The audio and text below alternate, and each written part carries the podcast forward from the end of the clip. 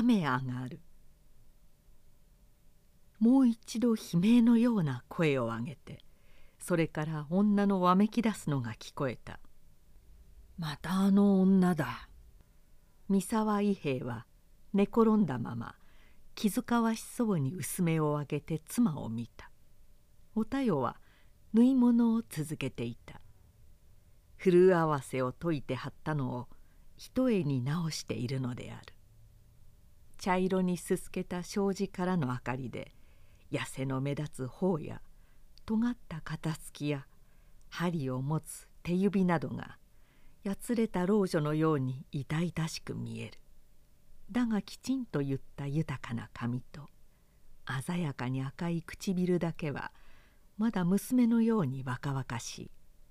子供を産まないためでもあろうが結婚するまでの裕福な育ちが7年間の苦しい生活をしのいでそこにだけかろうじて残っているようでもあった。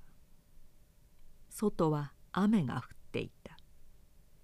梅雨は明けたはずなのにもう15日も降り続けで今日も上がる景色はない。こぬか雨だから降る音は聞こえないけれども夜も昼も絶え間のない雨だれには気がめいるばかりだった「泥棒がいるんだよここには。泥棒が!」女のあけすけなわめき声は高くなった「人の炊きかけの飯を盗みやがった。ちょっと洗い物をしてくる間にさあたしはちゃんと鍋に印をつけといたんだ」伊兵衛は固く目をつむった。珍しいことではない。街道筋の町外れのこういう安宿ではこんな騒ぎがよく起こる。客の多くはごく貧しい人たちで大抵が雨売りとか縁日商人とか旅を渡る安旅芸人などだから少し長く振り込められでもすると食うものにさえ事書きつい他人のものに手を出すというものもまれではなかった。だが泥棒とはひどすぎる。泥棒とは。伊兵衛は自分が言われているかのように恥ずかしさとすまないような気持ちとで胸がドキドキし始めた。女の叫びは高くなるばかりだが他には誰の声もしなかった。こちらの三畳の小部屋からは見えないけれども牢のあるその部屋には10人ばかりも滞在客がいるはずである。中に子持ちの夫婦連れも2組いて小さい方の子供は一日中泣いたりぐずったりするのだが今はその子さえ息を潜めているようであった。女は日陰の商売をする三十度島で普段から同宿者との折り合いが悪かった。誰も相手になるものがなくみんなが彼女を避けていた。もちろん軽蔑ではない。自分自分が生きることで手一杯な人たちには職業によって他人を癒しめるような習慣も暇もなかった。彼らが女を避けるのは彼女の立ち居があまりに乱暴でトゲトゲしくってまた呵責のないすごいような毒口を聞くからであった。つまり一目置いているわけであるが彼女はそうは思わない様子で常にあからさまな敵意を彼らに示していた。半月も振り込められて今みんなが飢えかけているのにそんな商売をしているためか彼女だけは乏しいながら煮炊きを欠かさなかった。それは日頃の敵外心と自尊心を大いに満足させているようであった。あんまりだなあれは。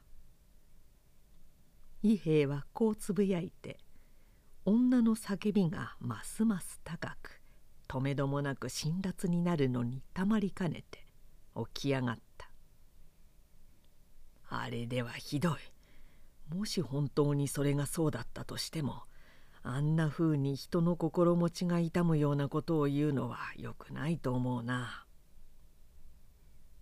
独り言のようにつぶやきながらそっと妻の顔色をうかがった彼は背丈も高いし肩も胸も幅広く厚く肉の引き締まったいい体であるふっくらと丸い顔は大層柔和で尻下がりの目や小さな口つきには育ちのいい少年のような清潔さが感じられた。ええそれはそうですけれど。おたよは縫ったところを爪でこきながら夫の方は見ずに「皆さんももう少し親切にしてあげたらと思いますわ。あの方はのけ者にされていると思って寂しいのでついあんなに気をお立てになるんですもの。それもあるでしょうがそれにはあの女の人がもう少しなんとか。伊兵衛はピクッとした女がついに人の名を指したのである。なんとか言わないかえ？そこにいる。説教節のじじい。女の声は何かを突き刺すようだった。しらばっくれたってダメだよ。あたしはめくらじゃないんだ。お前が盗んだぐらいのことは初めっから分かってるんだ。いつからって。二兵は飛び上がった。いけません。あなた。お太陽が止めようとしたが彼は襖を開けて出て行った。そこは農家の炉の間に似た部屋で片方が店先から裏へ抜ける土間になっている。畳は6畳と8畳が鍵型につながって敷かれ上り花の板敷きとの間に大きな炉が切ってある。農家と違うのは天井が低いのと大抵の客が別に部屋を取らずそこで混み合って寝るし鍋釜を借りてその炉で煮炊きもするためそれらに必要な道具類が並んでいることなどであった。その女は炉端にいた。片手を懐に入れ縦膝をして青白く不健康に痩せた顔を引きつらせギラギラするような目で辺りをにらみ回しそうしてつんざくような声でわめき立てる。他の客たちは皆離れて膝を抱えてうなだれたり寝そべったり子供をしっかり抱いたりしてじっと息を殺していた。それは嵐の通過するのを辛抱強く待っている草加の犬といった感じだった。失礼ですがもうやめてください。伊兵衛は女の前へ行って優しくなだめるように言った「ここにはそんな悪い人はいないと思うんです。みんな良い人たちでそれはあなたも知っていらっしゃるでしょう。ほっといてください」女はそっぽを向いた「お武家さんには関わりのないことですよ。私は卑しい家業こそしていますがね。自分のものを盗まれて黙ってるほど弱い尻は持っちゃいないんですから」そうですとも。無論そうですよ。しかしそれは私が償いますから。どうかそれで勘弁することにしてください。何も大武家さんにそんな心配をしていただくことはありませんよ。あたしゃ物が惜しくって言ってるんじゃないんですから。そうですとも。無論ですよ。しかし人間には間違いということもあるしお互いにこうして同じ屋根の下にいることでもあるしとにかくそこはどうか一つ私がすぐに何とかしてきますから。それだけ言うと伊兵衛は何やら忙しそうに立っていった。正門は正門。これはこれ。宿の名を大きく書いた番傘をさして外へ出るとすぐ彼はこう独り言を言いくすぐられでもするように微笑を浮かべた。目の前にこういうことが起こった以上自分の両親だけ守るというわけにはいきませんからね。ええそれはかえって両親に反する行為ですよ。いや彼はふと真面目な顔になり「いや何もしないんだから行為とは言わないでしょう。無行為とも言わないですね」わけのわからないことをつぶやきながらひどくいそいそと元気な足取りで城下町の方へ歩いていった。彼が宿へ帰ったのは4時間ほど後のことであった。酒を飲んだのだろう。真っ赤な顔をしていたがもっと驚いたことには彼の後から56人の若者や小僧たちがいろいろな物資を持ってついてきたことである。米屋は米の俵を八百屋は一かごの野菜を魚屋は番台二つに魚を酒屋は五升入りの酒樽に味噌醤油を。そして菓子屋の後から大量の薪と炭など。これはまあどうなすったんです？宿の主婦が出てきて目を見張った。若者や小僧たちは担ぎ込んだものを上がり花や土間へずらっと並べた。景気直しをしようと思いましてね。伊兵衛は目を細くして笑い呆れている同宿者たちに向かって言った「皆さんすみませんが手を貸してください。長雨の縁起直しにみんなで一口やりましょう。少しばかりで恥ずかしいんですがどうか手分けをして。私も飯ぐらい炊きますから。手料理ということでやろうじゃありませんか。同宿者たちの間に喜びとも苦しみとも判別のつかない短足のような声が起こったすぐには誰も動かなかっただが伊兵衛が菓子を出してみせ源さんの子供がその母親の膝から飛び上がるのとともに45人一緒に立ち上がってきた。宿の中は急に活気で揺れ上がった。何かがわーっとあふれ出したようであった。宿の主人夫婦と中年の女中も仲間に入って魚や野菜が広げられ炉にもかまどにも火がたかれた。元気のいい叫びや笑い声が絶え間なしに起こり女たちは必要もないのにキャーキャー言ったり人の背中をたたいたりした。旦那はどうか座っておくんなさい。みんなは伊兵衛に言った。こっちは私どもでやりますからいただいた上にそんなことまでおさせ申しちゃすみません。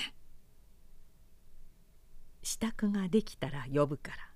などと懇願するように言ったが伊兵衛は一向に承知せず時々妻のいる小部屋の方をちらちら見やりながら不器用な動作でしきりに活躍した。説教節のじいさんは少し中風気味であるが特に責任を感じたという風で誰よりも熱心に奔走していた。どうやら用意が整う頃には黄昏の濃くなった部屋に主人の行為で八軒の火が灯され行灯も見所に出された。さあ男の人たちは旦那とご一緒に座ってください。あとはもう運ぶだけだから。女たちはこう言ってせき立てた。うちのにお看板させちゃダメですよ。勘のつく前にのじまいますからね。すると脇にいた女が「それではお前さんの勘鍋はいつも温まる暇がないだろう」など言いキャーッと笑い罵り合った。伊兵衛は宿の主人夫婦と並んで座った。男たちもそれぞれに席を取った。炉にかけた大きな鍋には缶とっくりが七八本も立っていて膳が運ばれると宿の女中がそれをみんなの膳に配った。そしてにぎやかな主演が始まった「どうです？こうずらりと魚が並んでどっしりとこうチョコを持った形なんてものは豪勢なものじゃありませんか。久保様にでもなったような心持ちですぜ。あんまり気取んなさんな。後ろへひっくり返ると危ねえから。伊兵衛は尻下がりの目で彼らを眺めながらいかにも嬉しそうにぐいぐい飲んでいた。久しく飢えていたところでみんなたちまちに酔いボロ三味線が持ち出され歌が始まり踊り出すものも出てきた。まるで夢みてえだな。鏡研ぎの武兵という男がつくづくと言った。こんなことが年にいっぺんいや3年にいっぺんでもいい。こういう楽しみがあると分かっていたら大抵の苦労は我慢していけるんだがな。そしてため息をつくのがガヤガヤ騒ぎの中からポツンと聞こえた。伊兵衛はちょっと目をつむりそれからどこかを刺されでもしたようにぎゅっと眉をしかめながら酒をあおった。こういうところへあの女が帰ってきた。いつもは夜半過ぎになるのに客が取れなかったものかどうか青ざめたような尖った顔で土間へ入ってきてこのありさまを見るとあっけに取られ濡れた髪を拭こうとした手をそのまま棒立ちになった。これを初めに見つけたのは源さんの女房である。子供がたびたび飴玉などをもらうので中では女と親しくしていたがその時は酔って昼間の出来事をつい忘れたと見え「おやおろくさんの姉さんお帰んなさい。今三沢さんの旦那のお振る舞いでこの通りなんですよ。さあ姉さんも早く上がって」こう言いかけた時説教節のじいさんが飛び上がって叫んだ。うー帰ったなヨダガマ上がってこい。飯を返してやるからここへ来やがれ。中風気味で多少は舌がもつれるけれどその声は素晴らしく高く目はギラギラしていたし体全体が震えた。みんなは黙った。歌も三味線もピタリと止めて一斉に女の方へ振り向いた「人ねすっとだなんて抜かしやがって」じいさんは死にそうな声で続けた「てめえは何様だ？よくもこの年寄りのことを。さあ来やがれ。俺はこの通り食わずに取っておいたんだ。ざま見やがれ。持ってけつかれ。まあ待ってください。そう言わないで。まあとにかく。伊兵衛が立ってじいさんをなだめた。人には間違いということがありますからね。あの人も悲しいんですよ。人間はみんなお互いに悲しいんですから。もう勘弁して仲直りをしましょう。彼はしどろもどろなことを言って土間にいる女の方へ呼びかけた「あなたもどうぞ。何でもないんですから。どうぞこっちへ来て座ってください。何もありませんけれど皆さんと気持ちよく一口やってくださいすべてお互いなんですからおいでなさいよ宿の主婦も口を添えた旦那がおっしゃるんだからここへ来てごちそうにおなんなさいな。続いてみんなが勧めた。酒の機嫌ばかりでなくこの人たちは喜びや楽しみを独占することができないのである。高直しの源さんの女房が立って行き手を取って女を連れてきた。彼女はツンと澄ました顔で座り義理で飲んでやるんだというふうに黙って反り返って杯を取った。さあにぎやかにやりましょう。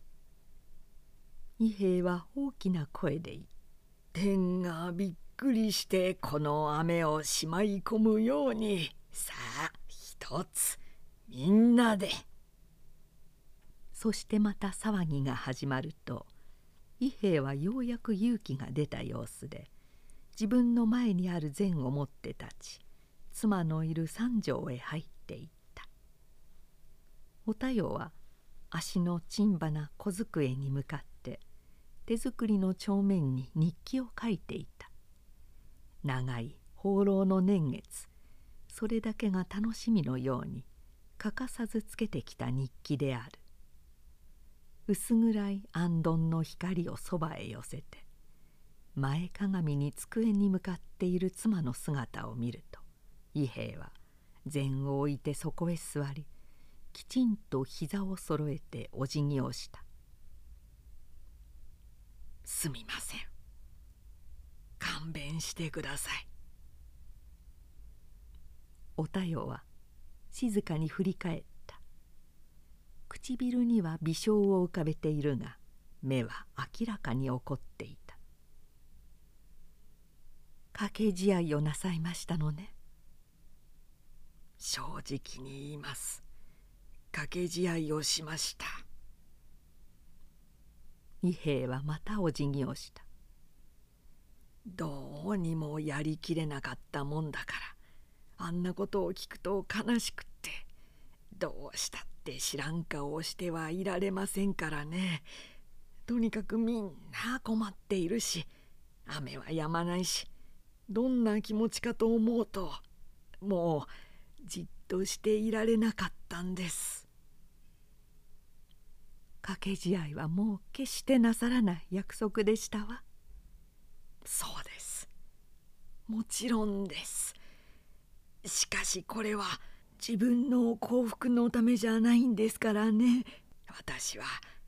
ええー、私もそれは少しは飲んだんですけれども少しよりはいくらか多いかもしれませんけれどもみんなあんなに喜んでいるんだし。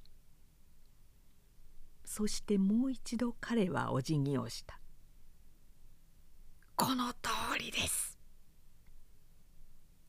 勘弁してください。もう決してしませんから。そしてどうかこれを。勘弁する証拠に一箸。ほんの一箸でいいですから。お太陽は悲しそうに微笑しながら箸を置いて立ち上がった。あくる朝まだ暗いうちに伊兵衛は古い身の笠を借り釣り竿とビクを持って宿を出た。城下町の方へ山頂ばかり行ったところに相間川という川がありこの近所での鮎の釣り場と言われていた。彼も宿の主人に教えられて二度ばかり出かけ小さなのを五六尾あげたことがあるがその朝はどうやら釣りが目的ではなく宿から逃げ出すために出かけたようであった。彼はへこたれてしょげた顔で時々さもたまらないというように首を振りため息をついた。橋を渡ってすぐ左へ。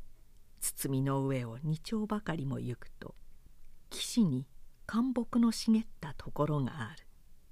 前に来た場所であるがそこでちょっと立ち止まってまたふらふら歩き出し包を降りて松林の中へ入っていった。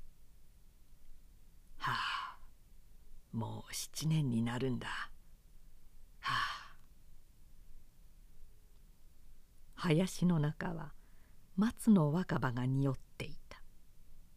傘へ大粒の雨だれがパラパラと落ちた。俺は構わないとしておたよはどんな気持ちでいるかということだろう。それをうまいようなことを言って誓いを破って掛け試合などしてはあ進めたところ自分が飲みたかったのでしょう。そうでしょう。舌なめずりをして出かけたじゃないか。いそいそと嬉しそうに。いや。伊兵衛は首を縮めぎゅっと目をつむった。三沢の家は松平生きの神に仕えて代々250石を取っていた。父は兵庫之助といい。彼はその一人息子で幼い頃ひどく体が弱かったため宗寛寺という禅寺へ預けられた。住職の玄和という人に大層愛され大きくなってからもずっと往来が絶えなかった。体と同じように性質も弱気で引っ込み思案の泣いてばかりいる子だった。和尚の巧みな教育のおかげだろう。十四五になるとすっかり変わって体も健康になり気質も明るく積極的になった。石中に火あり歌ずんばいです。これが玄和の口癖であったが伊兵衛はこの言葉を守り本尊のようにしていた。学問でも武芸でも困難なところへぶつかるとこれをじっと考える。石の中に火がある。打たなければ出ない。どのように打つか。さあどう打ったら石中の火を発することができるか。さあこんな具合に工夫するのである。すると万事とはいかないが大抵の場合打開の道がついた。学問は種子陽明老子にまで及び武芸は東方から槍薙刀弓柔術棒馬術水蓮とものにしてしかもみんな類のないところまで上達した。では伊兵衛はぐんぐん出世したろうか。いいな。全く逆であった。彼はそのために主家を浪人しなければならなかった。理由は2つあるようだ。一つは彼の腕前が桁外れになったこと。もう一つは彼の気質である。適用すると剣術でも柔術でも極めて無作為であって部類に強い。212歳の頃にはその道の師範ですら相手にならなくなったが格別に珍奇な手法を浪するわけではなくごく簡単にまさかと思うほどあっけなく勝負がついてしまう。石中の火を打ち出す一点。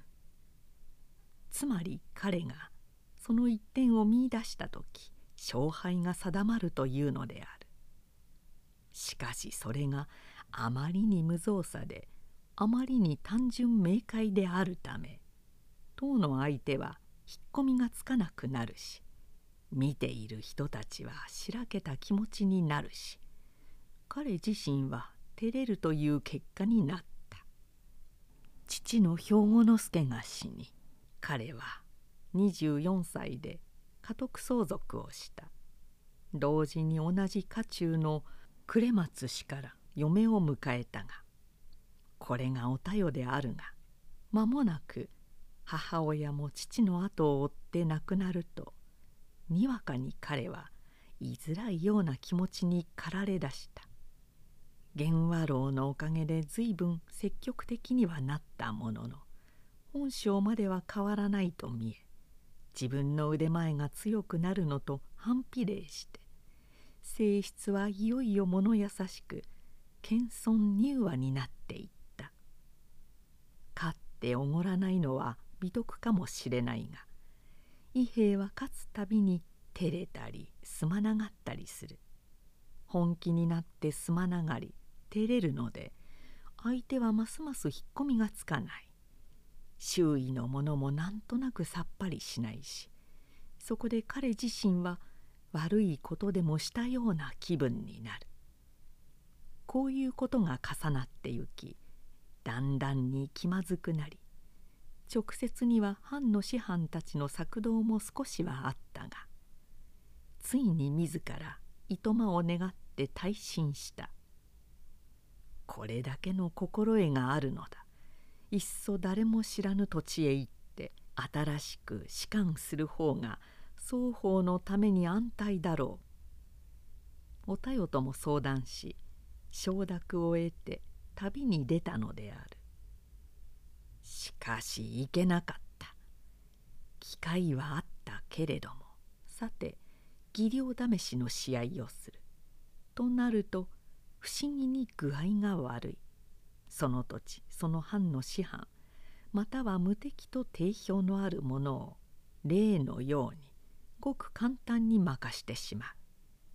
するとあまりのあっけなさにお座がしらけてなんとなく感情がこじれたようになり腕前は褒められるが士官の話はまとまらないという結果になった。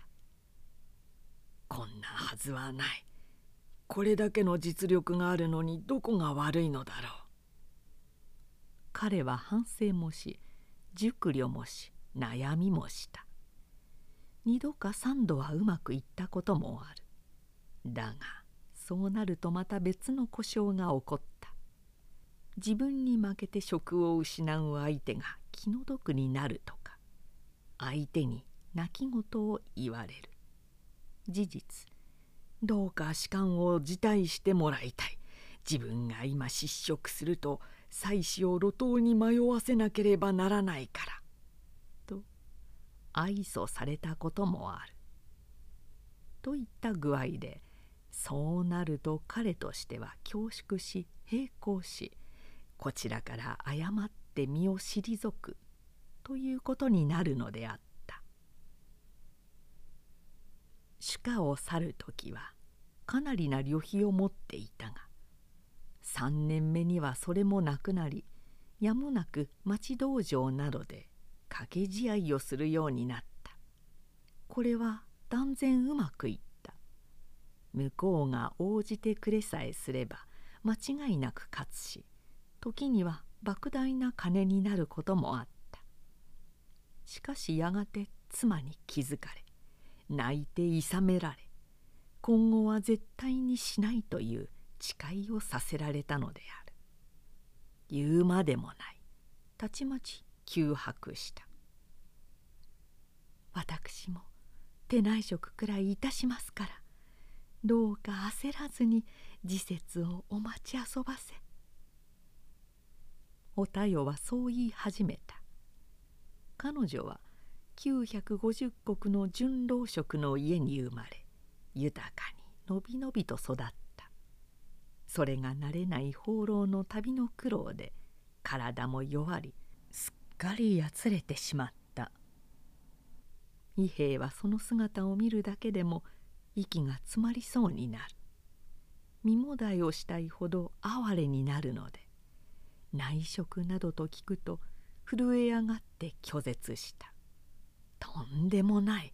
それだけは誤って代わりに彼自身が一門商いを考えた。商いといっても決まったものではない。やじろべえとか飛びうさぎとか竹とんぼ紙鉄砲笛などごく単純な玩具を自分で作ったのや季節と場所によっては小舟やカニカエルなどという生き物をとってもっぱら小さな子供相手に売るのである。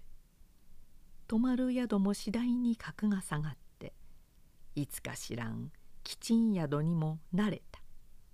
もともと彼は子供が好きなのでそんな商いも決して不愉快ではないし安宿の客たちも例外はあるが純朴で人情に厚くまたお互いが落泊しているという共通のいたわりもあっていかにも気安く付き合うことができた。それが身についてしまったのだ。情けない。情けないと思いませんか？伊兵衛氏。彼はべそをかきため息をした。気が付くと松林の中に立ち止まったままでしきりに傘を雨だれが叩いていた。もうそろそろ本気にならなければいくらなんでもおたよがかわいそうじゃないか。おたよがどんな気持ちでいるか。ということを考えたらそうでしょう。そうだろういえ。彼はふと脇の方へ振り向いた。そっちの方で人声がし始めたからである。見ると松林のすぐ向こうの草原に四五人の侍たちが集まって何か話していた。見の笠を着て釣り竿を持ってこんなところにぼんやり佇んでいる格好を見つかったら恥ずかしい。急いで歩き出そうとしたがそこでまた振り返った。何か険悪な声がしたと思ったら侍たちがぎらりぎらりと刀を抜いたのである。はあいけない。伊兵衛はびっくりした。そしてそれが一人の若者を五人が取り巻いているのだと分かると。我知らず釣り道具を投げ出し松林の中からそっちへ駆け出していった「おやめなさい。やめてください」彼はそう叫びながら手を振った。こぬか雨の中で彼らは皆血相を変えすごいほど興奮しほとんど逆上していた。どうかやめてください。待ってください。伊兵衛はそばへ駆け寄って両方を手で押さえるような格好をしていった怪我をしたら危ないですからそんなものを振り回すなんて剣のんなことはやめてくださいどうか皆さん。下がれゲロやがましい。取り巻いている方の一人がわめいた。余計な差し口をすると己から先に切ってしまうぞ。それはそうでしょうけれどもとにかくまだ言うかこのゲロめ。まあ危ない。そんな乱暴な。あ逆上している一人が脅かしだろうけれど刀を振り上げて向かってきた。伊兵衛はどうかわしたものか。相手の利き腕をつかみ彼らの真ん中へ割って入りながら「お願いします訳は知りませんがやめてください。つまらないですから。どうか」利き腕をつかまれた侍はジタバタするがどうしても伊兵衛の手から逃れることができない。これを見て連れの4人は怒って「ゲローから先に片付けろ!」こう叫んでこれまた刀をひらめかして向かってきた。伊兵衛は困って横へ避け「よしてください。そんなう危ない、えー、それだけはどうか。とにかくここはう手を振りお辞儀をし懇願しながら右に左に飛んだりのけたり回り込んだり何とも目まぐるしく活躍しみるみるうちに5人の手から刀を奪い取りそれを両手でひとまとめにして頭の上へ高く上げながら「どうか許してください。失礼はお詫びします。この通りですからどうかひとまず」などと言い逃げ回った。これより少し前松林とは反対側にある道へ3人の侍が馬を乗りつけてきてこの場の様子を眺めていた。そうして逃げ回る伊兵衛を5人の者が「刀返せ!」とか「この無礼者待てげる!」などとわめきながら追い回すのを見て初めて馬を降りその中の2人がこっちへ近寄ってきた「静まれ見苦しいぞ」4 5 6になる肥えた侍がよく通る。深みのある声で静止した「果たし合いはホットである。控えろ。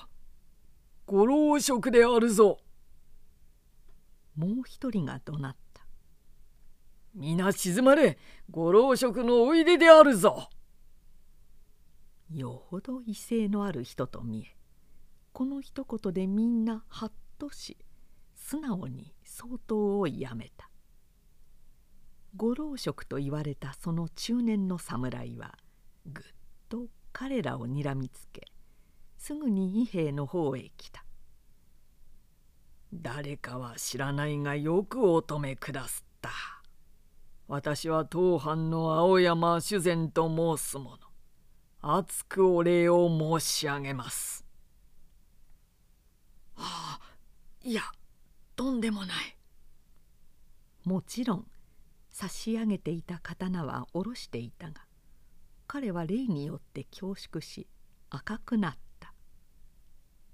かえって私こそ失礼なことをいたしまして皆さんをすっかり怒らせてしまいまして。決起に流行るバカ者どもさぞご少子でございましたろう。失礼ながらそこもとははあ三沢伊兵衛と申しまして浪人者でございまして向こうの川へ釣りに参ったのですがこちらが危ない模様だったものですからつい知らずそのこういうことに当地にご滞在でいらっしゃるか。追い分けの松葉屋といういやとんでもない。どうかあれです。私のことなど決してお気になさらないようにほんの何しただけですから。彼は刀をそこへ置きお辞儀をしながら交代した。どうかお構いなく妻が待っておりますし借りた釣り竿も放り出したままですし失礼します。そして急いでそこを去った。釣り竿も陸も元のところにあった。もう釣りをする気にもなれないのでそれらを拾い上げるとがっかりしたような気持ちで木戸に着いた。果たし合いだなんて危ないことをするものだ。歩きながら彼はつぶやいた「親兄弟妻子のいるものもあるだろうにつまらない意地とか武士の面目とかいうことでしょう。しかし失敗だったですな。頭の上へ刀を5本両手で差し上げて謝りながら逃げ回ったというのは我ながら浅ましい。しかもそれを見られたのだから。伊兵衛は首を縮めて嘆いた宿へ帰ったがすることがなかった。商い用の玩具も余るほど作ってあるしもっと作るにしても材料を買う銭が宿賃があるので心配だった。深酒をした翌日でしきりに飲みたい誘惑もある。しようがないので朝昼倦怠の食事をして寝てしまった。眠りの中で彼は素晴らしい夢を見た。どこかの藩主が家来を大勢連れてきてぜひとも召し抱えたいというのである。また気まずいことになりますから」と彼は辞退した。藩士はぜひぜひと譲らず食禄は千石出すと言った。千石となると話は別である。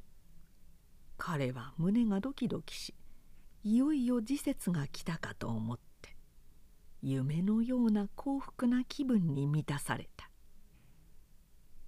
その時妻に起こされた「お客様でございます」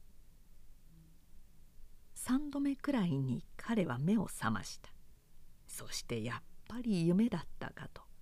少なからずがっかりしたが客は藩中の侍だと聞いて今度ははっきりと目が覚めた「侍ですってそれはいやすぐ出ます。ちょっと顔だけ洗って」伊兵衛は裏へ飛び出していった。客はあの草原へ馬を乗りつけた一人で「ご老職であるぞ」と号令をかけた男だった。年は34五。名は牛尾大六というそうで。この安宿には並行したらしく土間に立ったまま要件を述べた。要約すると今朝の例に一参献じたいしまた話したいこともあるから青山修善宅までぜひ来てもらいたい。というのであった。伊兵衛はワクワクした。正夢かもしれない。前兆ということも軽蔑はできない。よければ堂々する。籠が待たしてあるからというので待ってもらって支度をした。どういう御用でございますか？どこでお知り合いになった方ですか？お太陽は心配そうに聞いた彼は失望させたくなかったので詳しいことはかえって話すといい古くはあるが紋付きの衣服に袴をつけて久方ぶりに大小を指して同宿者たちのいぶかしさと羨ましげな目に送られながら牛を大六と共に出て行った青山邸では趣向のもてなしを受けた。愛客はなく主膳と二人だけで林という若い歌手が給仕をした。老職というがどのくらいの身分であるか随分広大な構えだし客間から見える中庭の樹石も尋常よりは凝ったもののようであった。主膳は朝の出来事には触れず礼を述べるとすぐに伊兵衛の手腕を褒め出した。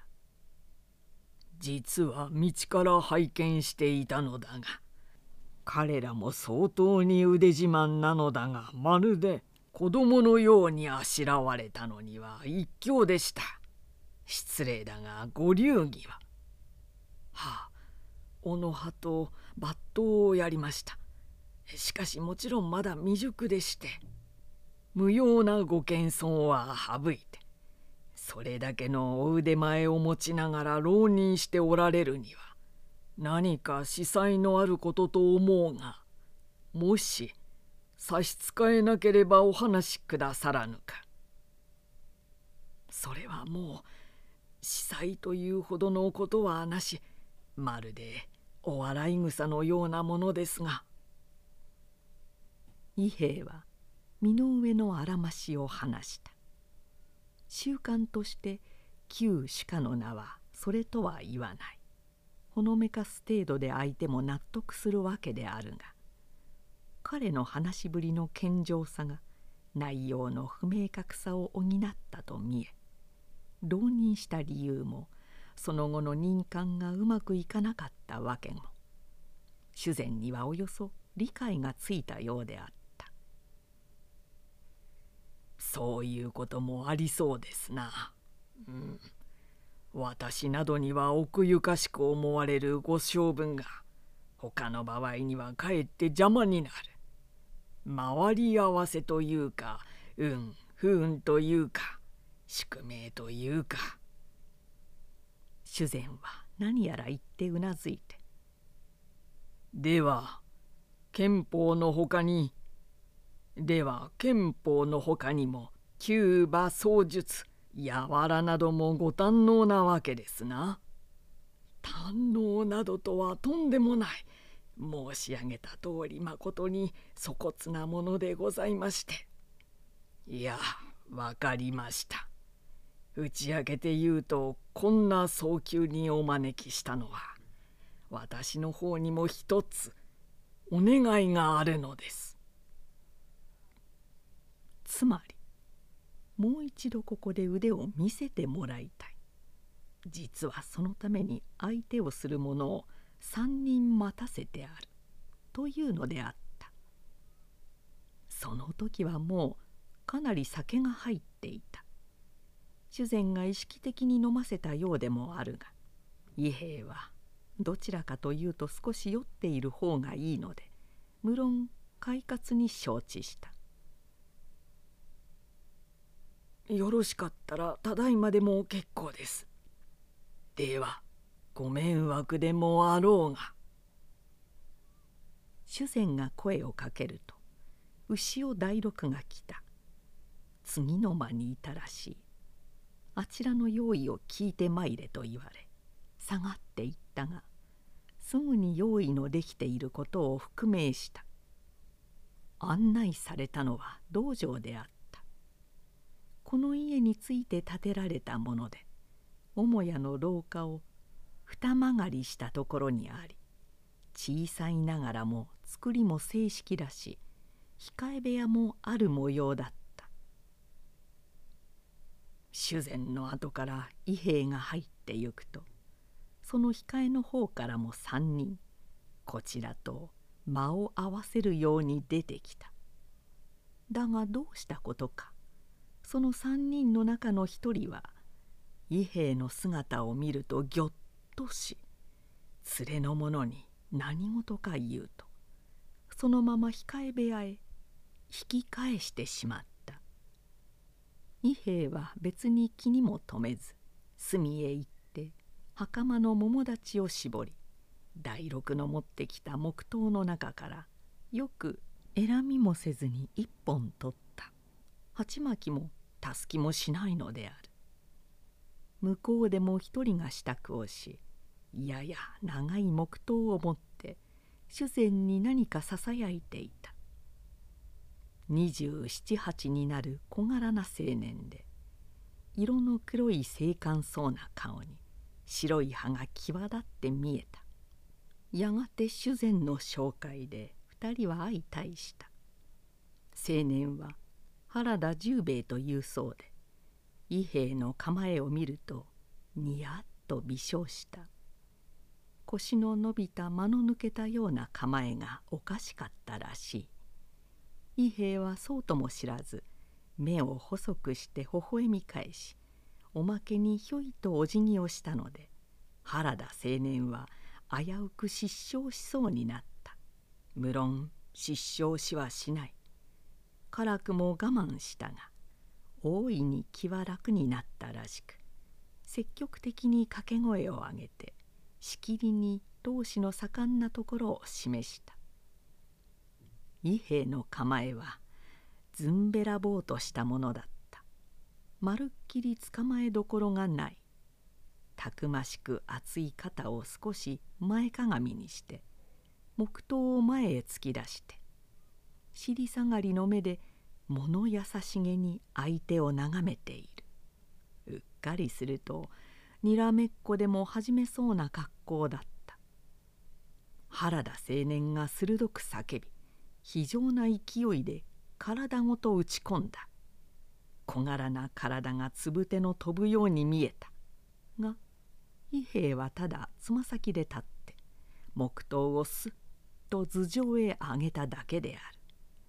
原田青年はすっ飛んでいって道場の羽目板へ頭でもって突き当たり一人で跳ね返ってぶっ倒れてだがすぐ半身を起こしてちょっと考えて参った!」と叫んだ「どうもすみません」伊兵衛は恐縮そうにお辞儀をした「失礼いたしました」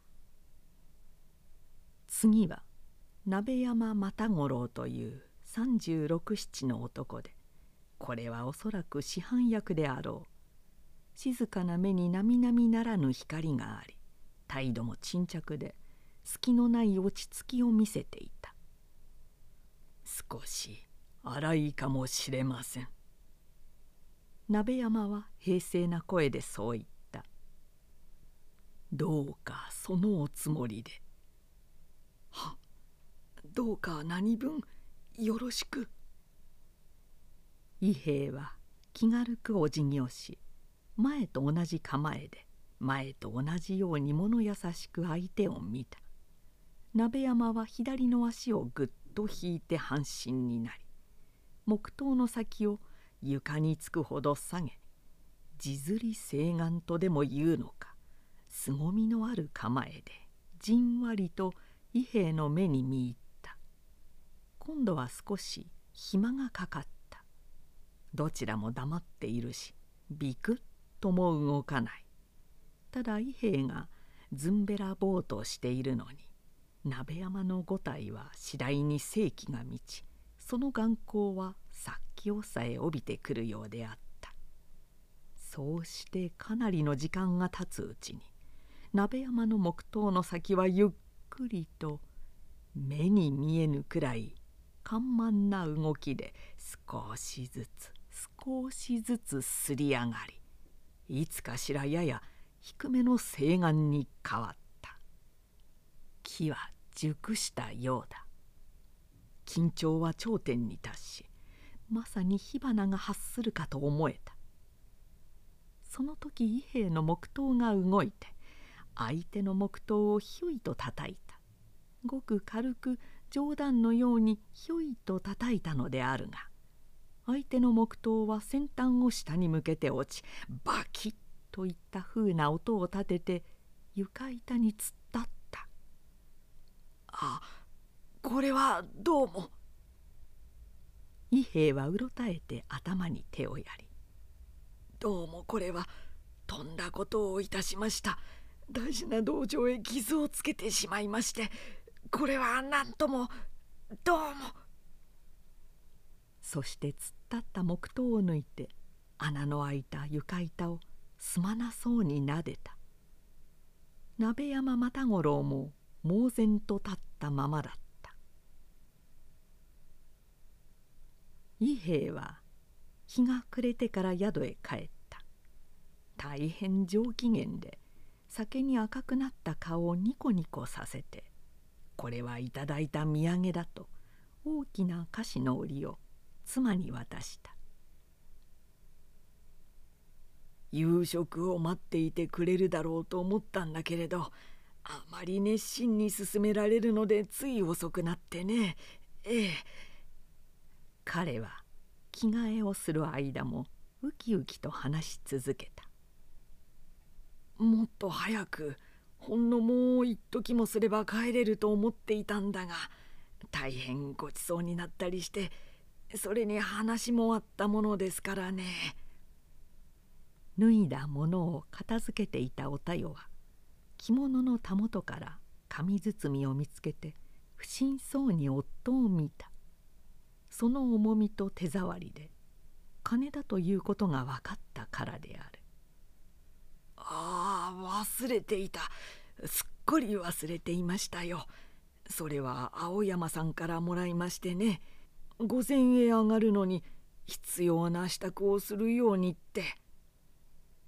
御前とおっしゃいますと？おたよは不安そうに聞き返した。それに今誰かともおっしゃいましたけれど。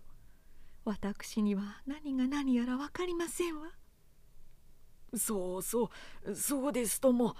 少し酔ってるんですよ。えええー、すまないが水を一杯ください。伊兵衛は水を飲みながら話し出した。今度は調子が渋くなり言葉遣いもずっと落ち着いてきた。夫婦の間ではもう長いこと士官の話は禁物のようになっていた。あまりに度重なる失敗でお互いが希望を持つことを避けできるだけその問題に触れないようにしていたのである。初めは嬉し紛れと酔った勢いでつい彼ははしゃいでしまったが妻の顔色でようやく冷静に帰り今日あったことをかいつまんでいかにもさりげなく語った「ではお三方と試合をなさいましたのですか?」いや2人ですよ。1人は何か急に故障ができたそうでその道場までは来たんだが。しかし本当はこの次の試合まで待たせたのかもしれませんね。改めて城中で正式にやることになったんですから。おたよは用心深く諦めた顔つきでうなずいただけだった。それはあまり期待なさらないようにと言いたいのであるらしい。伊兵衛も無論言ったふうに「どっちでもいいんだけれど向こうがせっかくそう言ってくれるんですからね。それに支度金で何か買えばそれだけ儲かるし。あいやいやとんでもないこれは冗談ですよ。こう言ってからちょっと意気込んで「だがともかく青山という人は人物らしいこれまでのこともすっかり話しましたがねその理解のしてくれ方がまるで違うんですよ。ええ他の人間とは桁違いなんです。おまけに幸運というかどうかちょうど殿様の教育係を探しているんだそうで。弓とか槍とか乗馬なども一流のものが欲しい。大層武芸に熱心な殿様なんだそうで。もちろんそれだからといって喜びはしませんがええ。えー、しかし今度はどうやらまあなんとか今度はという気がするんですよ。それではもうお湯気は召し上がるのでございますか？おたよはさりげなく話をそらした。夫の気持ちに巻き込まれまい話だけで信用してはいけないこう自分を抑えている様子が伊兵にはいかにも哀れに思えるのであった翌日もやはり雨が降っていたが彼は城下町まで行って歴合の紙下や花紙袋や扇子足袋履物などを買いかなり金が余るので妻のためにかんざしを買った。おたよに物を買うなんて久方ぶりだな。多少いい心持ちになったが道へ出て歩き出すと例のどこか刺されでもしたような表情でぎゅっと眉をしかめた。冗談じゃない。久方ぶりどころか妻のために物を買うなどということは初めてである。結婚して8年半彼女が実家から持ってきたものは全て売ってしまった。松平家を耐震する時にはまだ小さな道具類は持っていたがそれも放浪中に残らず売ってしまった。しかもこちらから買ってやったものは一つもないのである。彼はしょげてため息をついた。それから急に顔を上げ喧嘩でも売るような具合に「だが今度は正夢ですからね」こうつぶやいて天をねめつけた。使いの来るすぐ前に前兆もありあらゆる条件が揃ってるんだからそれにもうそろそろいくらなんでもそろそろ時節が来てもいい頃だよ。伊兵衛は元気に雨の中を歩き出した。それから5日目に突然雨が上がった。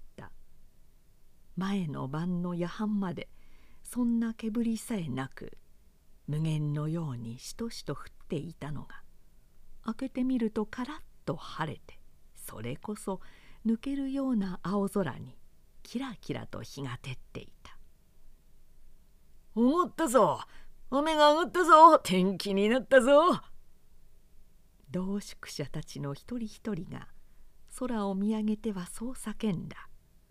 生活を取り戻したものの素朴なそしてまさに歓喜に湧き立つような声であった。そして伊兵衛のところへも主膳から使者が来た。登場の支度で来いというのである。素晴らしい吉祥ですねこれは。伊兵衛はニコニコしながらそう言いかけたが妻の諦めた顔を見ると慌てて「私の方はなんだけれどもみんな20日以上も振り込められていたんだからね。これでみんな救われますよ。ええあの喜びようをご覧なさい。私たちまで嬉しくなってしまうでしょう。私も出立の支度をしておきますわ。そうですね。そう彼はちょっと妻を見て。しかし今日というわけにはいかないですよ。帰りが遅くなるかもしれませんからね。旅を先にお召し遊ばせ。お太陽はやはりさりげなく話をそらした。伊兵衛は午後遅く日の傾く頃に帰ってきた。守備は上々だったのだろう。こみ上げてくる嬉しさを懸命に抑えているが抑えても抑えてもこみ上げてくるので我ながら始末に困るといったふうな不安定な渋い顔をしていた。帰りに青山さんへ寄ったものだから。彼はこう言って大きな包みをそこへ置いた。祝いにどうしても一産ということでもちろん今日は辞退したけれども寄らないのも失礼ですからね。これは殿様からの引き出物です。家紋を打った紙に包まれた包みが2つ。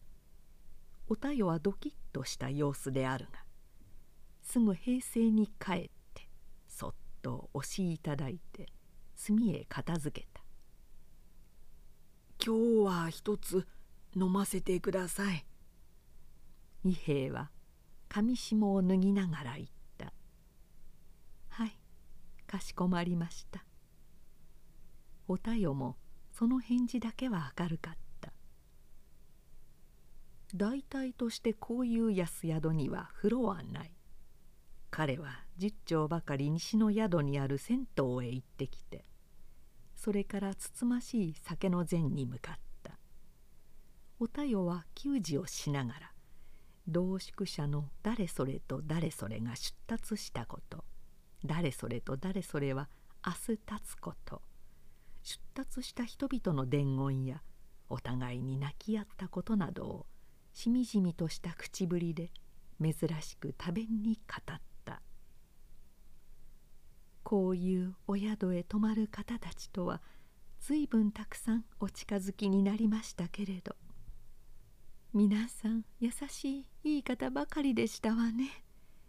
自分の暮らしさえ満足でないのにいつも他人のことを心配したり他人の不幸に心から泣いたりわずかなものを惜しみもなく分けたり他の世間の人たちとはまるで違って悲しいほど思いやりの深い温かな人たちばかりでしたわ。貧しい者はお互いが頼りですからね。自分の欲を張っては生きにくいというわけだろうね。説教節のおじいさんはこう言っておいででした。もうお目にはかかれませんがどこへ行ってもお二人のご繁盛を祈っております。お太陽はそっと目を伏せた。それから涙を拭いてこの間のことは死ぬまで忘れません。あんなにありがたい嬉しいことは生まれてきて初めてだった。世の中はいいものだということをこの年になって初めて知りましたって。私胸が詰まってしまいました。もうよしましょう。私にはそういうおたよの方がもっと悲しい。つらいですから。伊兵衛はしぼんだ顔になりそれから急に浮き立つように言った「しかしもうこれもおしまいです」と言ってもいいと思うんだが実は今日は食禄の高までほぼ内定したんでね。この前にも一度。いや今日は違うんですよ。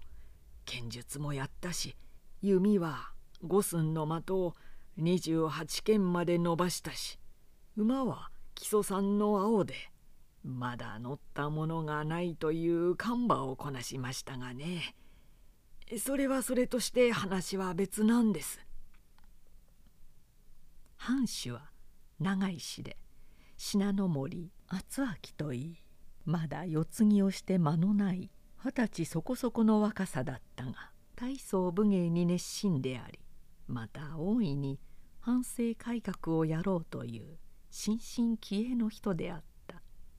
そして伊兵の技量を見て是非当家に仕えるようにと言ったがそれは前任者を拝して召し抱えるのではなく新たに人増しをするというのであった。それだからといって絶対だとは無論思いはしないけれどもとにかく今度はねそこまで疑うというのもね。それはそうでございますとも。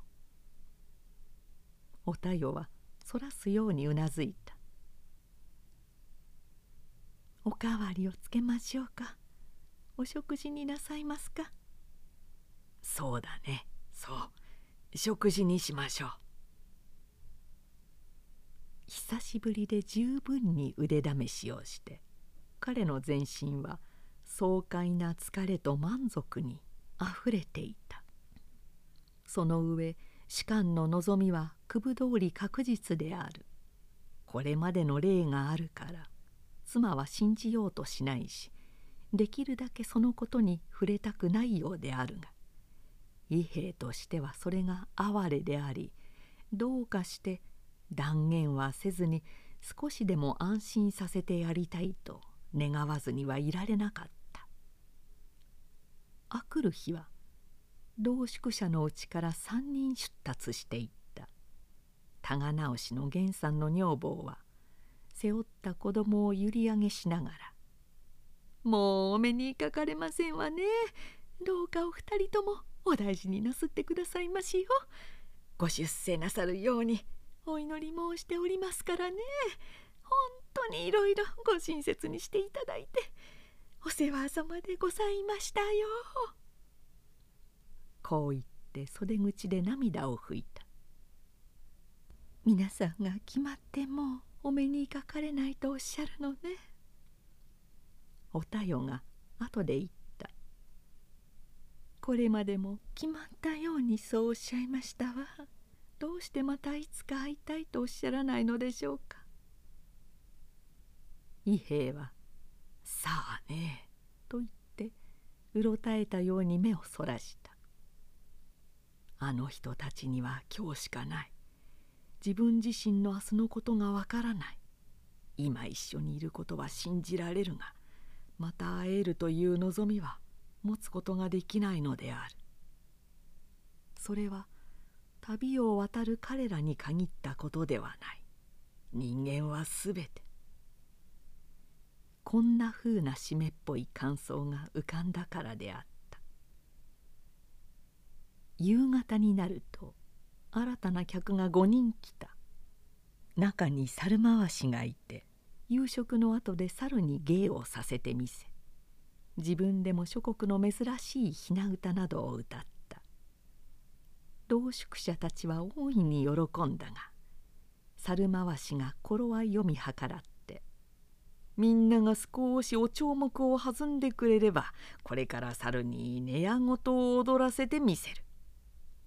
と言うと彼らは未練なくそこを離れて居場所へ戻ってしまった。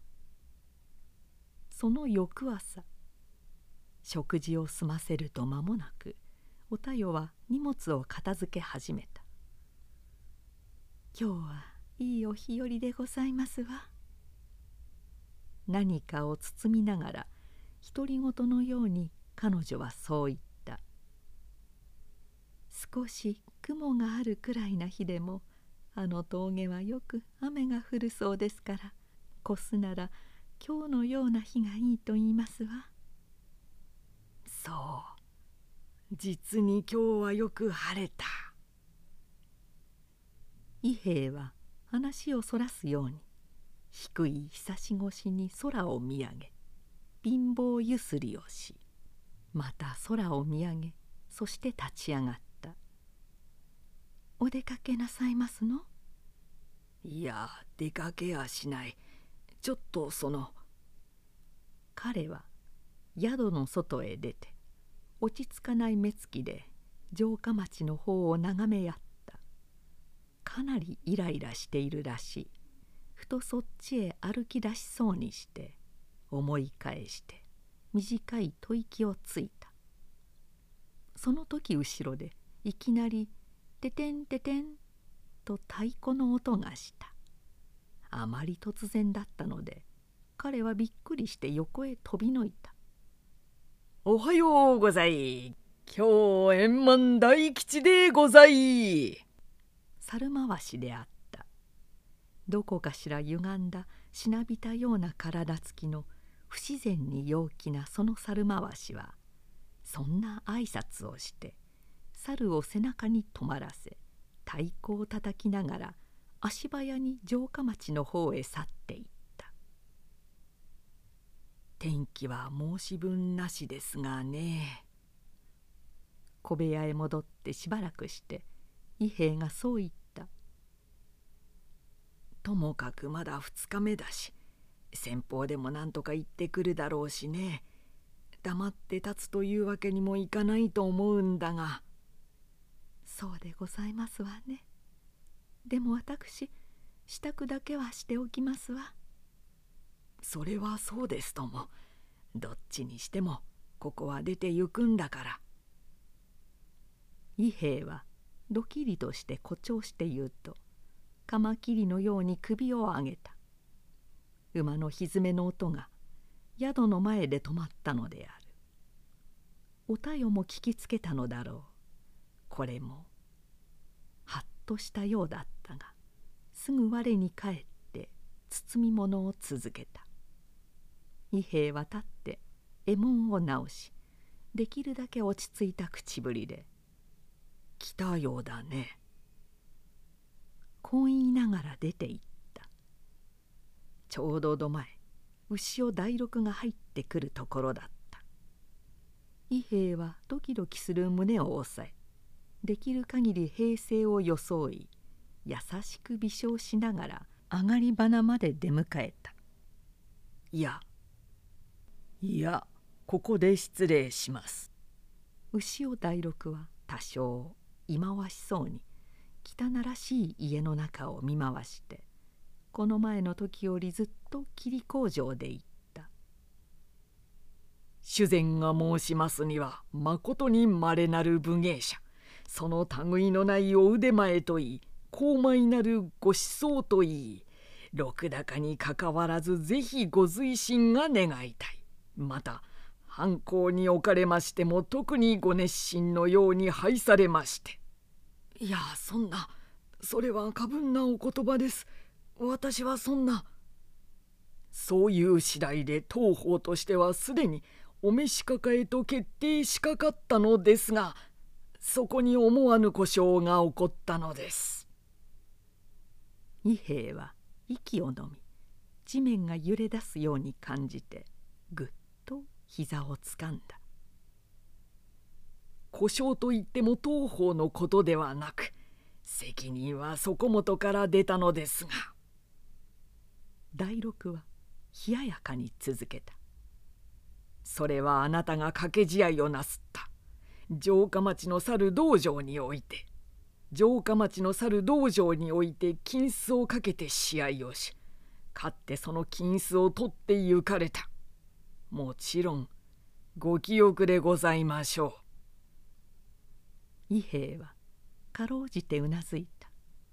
そしていつか青山家の道場で相手の3人のうちの1人が彼を見るなり逃げ出したことを思い出した。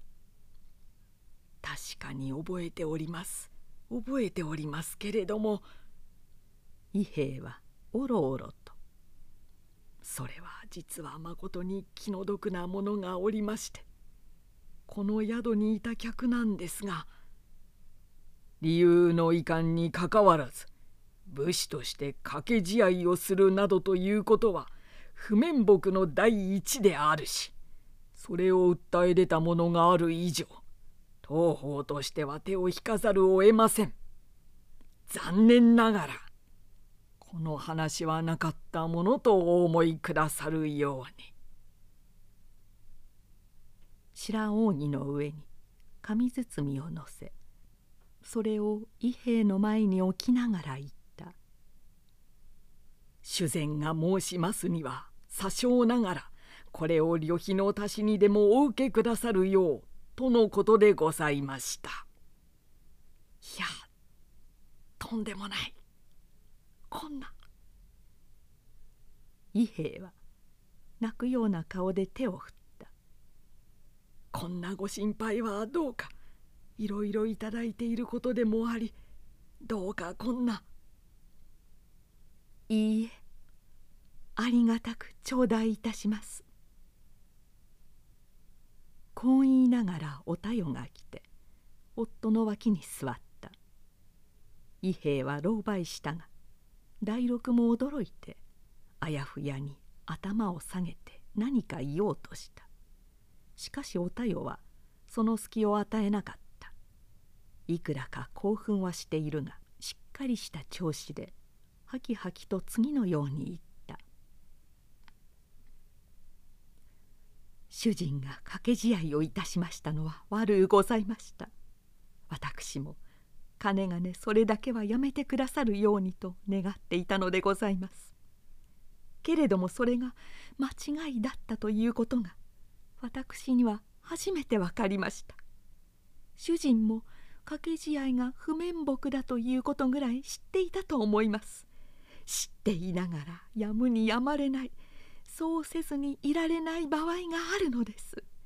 私ようやく分かりました。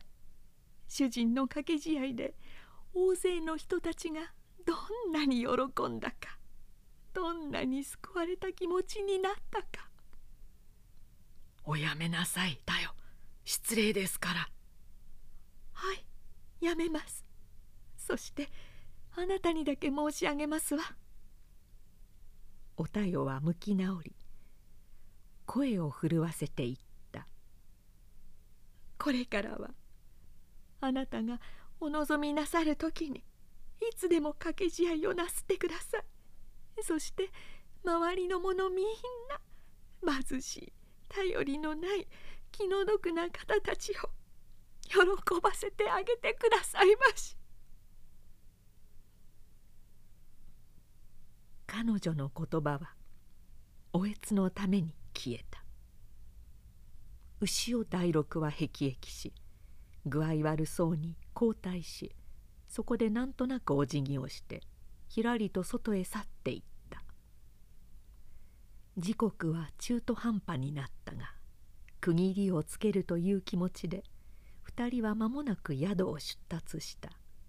あの晩の米も余っていたが主膳のくれた金も折半して宿の主人に預けまた長雨の時や困っている客があったら世話をしてやってくれるようにと頼んで夫婦がわらじを履いているとあのおろくさんという女がやってきた。病的に痩せて尖った顔を愛想笑いらしい惨めに引きつらせながら「ご心臓さんこれ持ってってください」と薬袋の古びたのを三錠そこへ出した「わらじに食われた時つけるといいんですよ。タバコの灰なんですけどね。つばで練ってつけるとよく効きますよ。もっといいお選別をしたいんだけどそうもうばかしでね。つまらないもんだけど。いいえ嬉しいわ。りがとう。おたよは親しい口ぶりで礼を言い本当に嬉しそうにそれを懐へ入れた。宿の人たちに追い分けの宿外れまで送られそこから右へ曲がって峠へ向かった。伊兵衛はなかなか落胆から抜けられないらしい。おたよは強いて慰めようとは思わなかった。これだけ立派な腕を持ちながらその力で出世することができない。なんという妙な回り合わせでしょう。なんというおかしな世間なのでしょう。彼女はそう思う一方ふと微笑を誘われるのであった。でも私このままでもようございますわ他人を押しのけず他人の席を奪わず貧しいけれど真実な方たちに混じって機会さえあればみんなに喜びや望みをお与えなさるこのままのあなたもご立派ですわ。こう言いたい気持ちでしかし口には出さず時々そっ夫の顔を盗み見ながらおたよは軽い足取りで歩いていった。伊兵衛も次第に気を取り直してゆくようだった。失望することには慣れているし感情の向きを変えることも習慣でうまくなっている。ただ妻の思惑を考えて早急に機嫌を直すわけにはいかないといった風であった。だがその遠慮さえつい忘れる時が来た。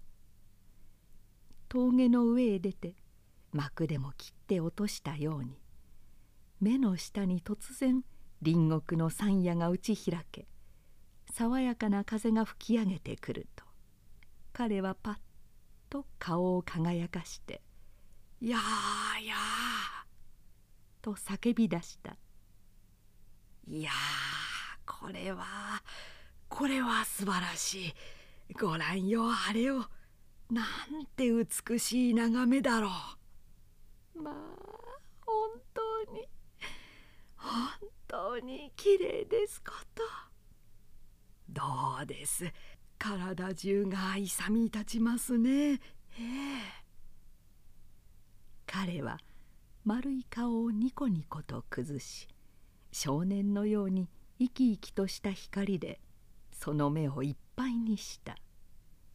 早くもその眺望の中に新しい生活と新しい希望を空想し始めたと見える。ねえ元気を出してください。元気になりましょう。妻に向かって熱心にそう言った。あそこに見えるのは10万5千石の城下ですよ。土地は繁盛で有名だし何しろ10万5千石ですからね。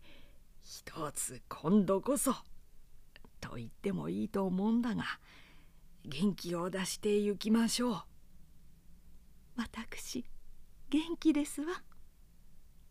おたよは明るく笑って疲れるように夫を見上げながら巧みに彼の口真似をした。と言ってもいいと思いますわ。